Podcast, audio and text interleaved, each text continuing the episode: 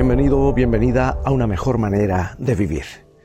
Repasemos hoy tres mandamientos cortos pero muy claros. Dios dice en Éxodo 20, no mates, no cometas adulterio, no robes. En nuestro mundo se desprecia la vida. En los noticieros de televisión vemos cómo ésta se ha extinguido noche a noche.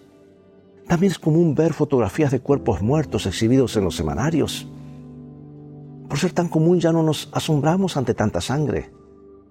La crueldad o lo epidémico, eh, el gran derroche de las vidas, parece ser algo común que nos hemos acostumbrado. Y la gente a veces se pregunta, ¿se interesa a Dios? Se desprecia la vida, es cierto.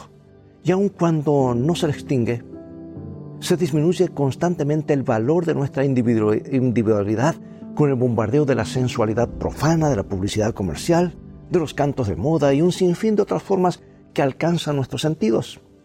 O sea que se nos redujo solo a cuerpos, sin importar nuestra conciencia moral ni nuestra conciencia de nosotros mismos. Y la gente se pregunta, pues ¿para qué todo esto? Pero a su vez la vida es cara, tremendamente cara. Hasta el rico lo siente. ¿Y los pobres?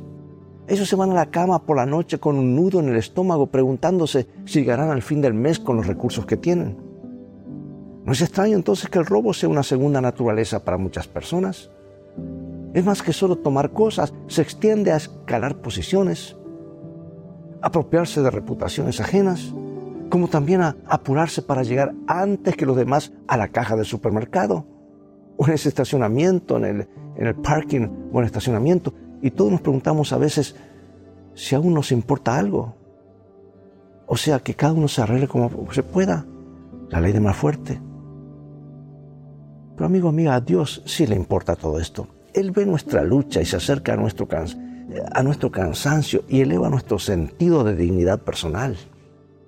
La vida es enormemente valiosa.